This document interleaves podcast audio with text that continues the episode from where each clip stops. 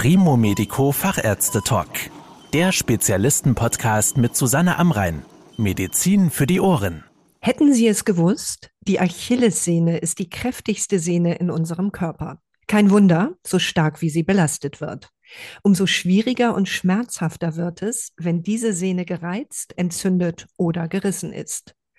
Über die Verletzungen der Achillessehne und ihre Behandlung spreche ich mit Privatdozent Dr. Norman Espinosa. Er ist Spezialist für Fuß- und Sprunggelenkchirurgie im Fußinstitut Zürich. Herr Dr. Espinosa, wenn die Achillessehne nun nicht gerade gerissen ist, wie machen sich Erkrankungen denn dort bemerkbar? Also welche Symptome gibt es? In der ersten Phase der Achillessehnenerkrankungen sind es häufig Schmerzen. Schmerzen können aber variabel sein. Das kann von einem Ziehen bis zu einem richtig fast reißenden Schmerz in der Achillessehne erreichen. Und die Symptome, die die meisten Patienten haben bei angeschwollenen Achillessehnenerkrankungen, sind halt auch Druckgefühl im Schuhwerk. Es ist zu eng, es klemmt. Auch das führt dann über die Zeit aufgrund der Volumenzunahme zu einer Friktion zwischen den Hautgewebe, bei der natürlich die Achillessehne darunter liegt, und dann natürlich zur Entzündung und die macht dann auch wieder weh. Also im Grunde genommen kann man es einfach sagen, sind es am Anfang Beschwerden, also Schmerzen variabler Ausprägung. Nun gilt ja bei vielen Krankheiten erstmal abwarten und gucken, ob sich das von selbst widerlegt. Die Alternative ist sofort zum Arzt. Was gilt bei Erkrankungen der Achillessehne? Also wenn die Beschwerden nicht so hoch ausgeprägt sind, dann würde ich natürlich zuwarten. Das ist mal meine Empfehlung. Wenn es aber so wäre, dass die Beschwerden äh, stark äh, zunehmen, alltäglich, ich meine damit einfache alltägliche Aktivitäten auch nicht mehr so gut gehen, wie man sich das gewohnt ist, dann wäre ein Besuch beim Arzt angezeigt. Ob es dann zu weiteren aggressiveren Abklärungen kommt, das sei dahingestellt. Ich denke aber, der gesunde Menschenverstand sagt relativ schnell, ob man zum Arzt geht oder nicht. Bei geringen Symptomen kann man abwarten, da passiert nichts. Bei starken Beschwerden oder gar, wenn es zum Beispiel der Fall eines Risses eintreten würde, das werden wir sicher noch besprechen, dann ist natürlich klar, dann müssen wir zum Arzt gehen, um das beurteilen zu lassen. Was passiert denn eigentlich im Fuß? Wie kommt es genau zu einer Reizung oder zu einer Entzündung der Achillessehne? Ich denke, hier muss man zwei Faktoren auseinanderhalten. Das eine sind die äußeren Faktoren. Das würde bedeuten, wenn Reize außerhalb unseres Fußes auf diesen Fuß im Bereich der Achillessehne wirken, dann kann es zu Reizungen kommen. Also ich denke da zum Beispiel sehr enge Schuhwerk, sehr enge Stiefel, das könnte das sein. Oder man stützt immer äh, seine Achillessehne, wenn man auf der Couch liegt, auf einem ganz unangenehmen Tisch ab. Dann wäre es natürlich schon möglich, dass es zu einer Reizung kommt. Das ist tatsächlich so, dass es eben durch das Reiben zwischen der Struktur des Materials auswählt, zum Beispiel Schuh, Leder, was auch immer, und natürlich der Haut bedingt. Aber es gibt natürlich auch die Achillessehnenentzündungen, die durch innere Reize, das heißt wirklich diejenigen, die vom Patienten herrühren, verursacht sind. Und das ist dann erster Linie zum Beispiel beim Haglund-Syndrom. Das ist eine Reizung am Ansatz der Achillessehne. Das sind Knochenvorsprünge. Die können dort lokal zu Druckstellen im Bereich der Achillessehne führen. Das tut dann weh. Das führt auch zu Entzündungen. Das andere ist zum Beispiel durch falsche Belastungen im Rahmen von falschen sportlichen Aufbautrainings zum Beispiel kann es auch dazu kommen, dass die Achillessehne dann gereizt wird. Und das alles ist eine Möglichkeit, also äußere Reize, innere Reize. Die äußeren Reize kann man sicher selber modulieren, während die inneren Reize nicht veränderbar sind vom Patienten selbst. Besteht denn bei diesen Reizungen und Entzündungen eine Chance, dass die von selbst wieder abheilen, also zum Beispiel durch Ruhe? Ja, ich denke, wie wir es gehabt haben vorhin, wenn ein äußerer Reiz unterbunden wird, kann das sein, dass es wieder zurückgeht. Das wäre die einfachste Variante. Bei jenen, die innere Reize haben, zum Beispiel, das wäre jetzt bei so einer Knochenspornreizung an der Achillessehne, wenn da ein bisschen Ruhe eintritt, kann es auch sein, dass die äh, Entzündung etwas retour geht, muss aber nicht. Oder das ist äh, immer ein bisschen fraglich. Wir können es nicht vorhin sehen, aber grundsätzlich muss man sagen, dass diese selbstständig ausheilen können in Frühstadien. Wenn sie maximal ausgeprägt sind, dann eher weniger. Wann wäre denn der Punkt erreicht, wo Sie sagen, dass bei diesen Reizungen und Entzündungen besser eine OP erfolgen sollte? Ja, also die konservative Therapie wäre dem vorauszuschicken. Das sind natürlich die nicht operativen Maßnahmen. Da gehört die Physiotherapie dazu, kurzzeitige Ruhigstellungen gehören dazu, medikamentöse Therapien gehören dazu, Schuhversorgung können dazugehören. Also wenn das primäre Behandlungsschema oder Regime, die konservative Therapie nicht mehr den Erfolg verspricht, auf dem man zunächst aufgebaut hat, dann gehört natürlich der Arzt dazu, der dann die Beurteilung fällen muss, ob ein Eingriff erfolgen sollte, also ein operativer Eingriff. Konservative Maßnahmen haben sich aber schon sehr erfolgreich zeigen können und das ist zum Beispiel gerade bei der Hauptkörperläsion, das heißt dort, wo die Achillessehne wirklich so, wie wir sie als Menschen auch tasten, die Achillessehne Szene gefunden wird im Verlauf diese konservativen Therapiemaßnahmen, das wären die exzentrischen Wadenkräftigungen mit Einschluss einer extrakorporellen Stoßwellenapplikation, die sind sehr gut, die können sehr viel helfen.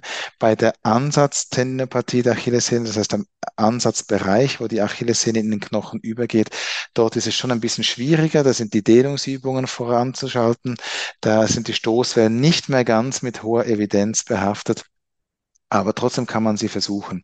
Und grundsätzlich sage ich meinen Patienten, dass sie das sechs Monate verfolgen. Wenn das nach sechs Monaten nicht wirkt, keine Besserung herbeiführt, dann wird die Diskussion über die Operation aufgeworfen. Was dabei genau passiert, darüber sprechen wir gleich noch. Was passiert denn, wenn die Achillessehne reißt? Spürt man das sofort? Ja, eine Achillessehnenruptur wie man das auch im Fachjargon nennt, die Achillessehnenruptur, die spürt man sofort. Also es gibt manchmal auch einen hörbaren Knall, das ist so. Die Ursache die kann unter hoher Belastung, aber auch mit einer minimalen Belastung auftreten als Ursache. Aber man spürt das immer. Wovon hängt es ab, ob so ein Achillessehnenriss operiert wird oder nicht? Das ist sicher das Temperament des Arztes. Ich glaube, heutzutage ist immer noch die Diskussion offen, ob operative Eingriffe besser sind als die konservativen Maßnahmen. Da streiten sich immer noch die Lager. Ich bin tendenziell auf der Seite der Operationen. Es gibt schon einige Gründe, die tendenziell in diese Richtung weisen. Wenn man die Achillessehnenrupturen konservativ behandelt, dann ist das Hauptaugenmerk immer auf die Rerupturrate gerichtet. Das heißt, kann die Sehne, wenn sie ausgeheilt ist, wieder spontan reißen bei einer Überlastung? Und die Daten zeigen, dass tatsächlich die Rerupturrate etwas höher ist als bei den operierten Patienten. Dahingegen zu stellen ist natürlich die Komplikationsrate. Die Komplikationsrate wird in der Literatur bei den operativen Eingriffen höher angegeben, wobei hier einschränkend gesagt werden muss, dass diese Daten, die man von diesen hohen Komplikationsraten gewonnen hat, eigentlich immer auf große operative Eingriffe mit exzessiver Darstellung der Achillessehne zurückzuführen sind. Die heutigen modernen Techniken der Achillessehnennähte, also operative Eingriffe, die sind nicht nur schnell, sondern sie sind auch minimalinvasiv. Und die minimalinvasiven Eingriffe, die überwiegen viel, die haben Vorteile. Erstens geringe Komplikationsrate. Zweitens, durch die Operation ist die Rerupturrate gesenkt. Drittens, die Rehabilitationszeit bei den Operierten ist auch etwas kürzer als bei denen, die konservativ behandelt werden. Und deshalb ist meine Tendenz, aber ich kann es jetzt nicht mit einer absoluten stichhaltigen Evidenz hier kundgeben, aber meine Tendenz ist natürlich schon Richtung operative Versorgung. Was können Sie denn genau an der Achillessehne reparieren? Also wenn Sie zum Beispiel bei Entzündungen oder anhaltenden Reizungen operieren oder eben auch einem kompletten Riss der Achillessehne. Der komplette Riss, was man da heilt, wenn man es operiert oder auch nicht operiert, ist das Ziel, dass die Stumpfenden zusammenwachsen. Bei den konservativen Therapien versucht man das zu kontrollieren. Das heißt, der Patient kommt notfallmäßig in die Klinik. Man prüft unter Ultraschall, ob die Stumpfenden in der maximalen Plantarflexion, also das heißt, wenn der Fuß nach unten gebeugt wird, ob die Stumpfenden aneinander kommen. Und wenn sie zueinander gelangen, kann man mit einem guten Gewissen auch eine konservative Therapie durchführen. Ist das nicht der Fall, oder ist zum Beispiel der Chirurge eher tendenziell auf der Seite der Operationen, zum Beispiel minimalinvasiv, dann werden die Stumpfenden auch aneinander geführt, einfach unter Hilfe der operierten Maßnahme, die man durchführt.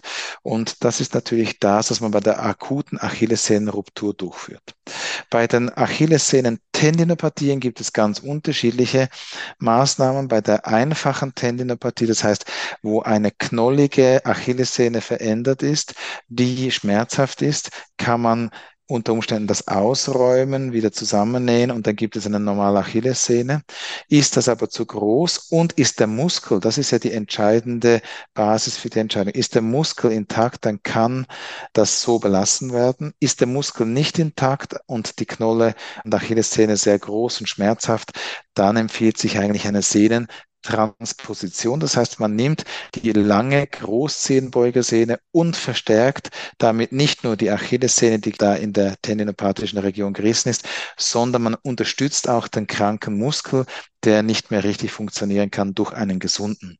Also die Entscheidungsfindung ist dann da, basierend auf dem Muskel. Ist der Muskel intakt, ja oder nein? Ist er intakt, dann kann man machen, was man will. Ist der Muskel nicht intakt, dann muss man einen Transfer machen. Bei der Ansatztendinose oder Ansatztendinitis, Tendinopathie der Achillessehne, da ist es ein bisschen schwieriger. Da räumt man die Achillessehne sicher aus, aber da ja ein innerer Reiz durch den Knochen an der Ferse das auslöst, muss man den auch noch nehmen. Das heißt, man trimmt da den Knochen, man schleift ihn ab und man repariert in gleicher Zeit die Achillessehne und vernäht sie wieder so, dass sie dann schlanker aussieht und wieder stabil wird. Wie aufwendig sind denn diese Eingriffe für Sie und wie belastend für die Patientinnen und Patienten? Der Aufwand der Operation hängt natürlich vom Ausmaß der Operation selber ab. Kleine Operationen, kleiner Aufwand, große Operationen, sehr viel Aufwand. Und bei der minimalinvasiven Achillessehnennaht, da ist das sehr klein. Also das ist eine 20-Minuten-Operation. Der Patient, die Patientin bekommt einen Unterschenkel G-Gips die dürfen auch belasten bei uns, weil das eine isometrische Kontraktion gibt. Es gibt keine Längenänderungen an der Achillessehnennaht. Das ist relativ vorteilhaft, muss aber das natürlich sechs Wochen aushalten. Bei den anderen Formen der Achillessehnenreparatur muss Entlastung dabei sein. Das heißt Teilbelastung bis volle Entlastung. Es kommt darauf an, was man macht. Und das ist auch für Minimum sechs Wochen. Und danach kommt eben der belastendste Teil für die Patienten. Die meisten Patienten denken, dass die sechs Wochen Gips, dass das wahnsinnig anstrengend ist. Die anstrengende Zeit kommt nach der Gipszeit, wenn der Aufbau mit der Physiotherapie beginnt. Der ist sehr belastend, sehr anstrengend und sehr zähflüssig. Deshalb muss man die Patienten sehr korrekt dahingehend informieren, dass es eine lange, lange Zeit braucht.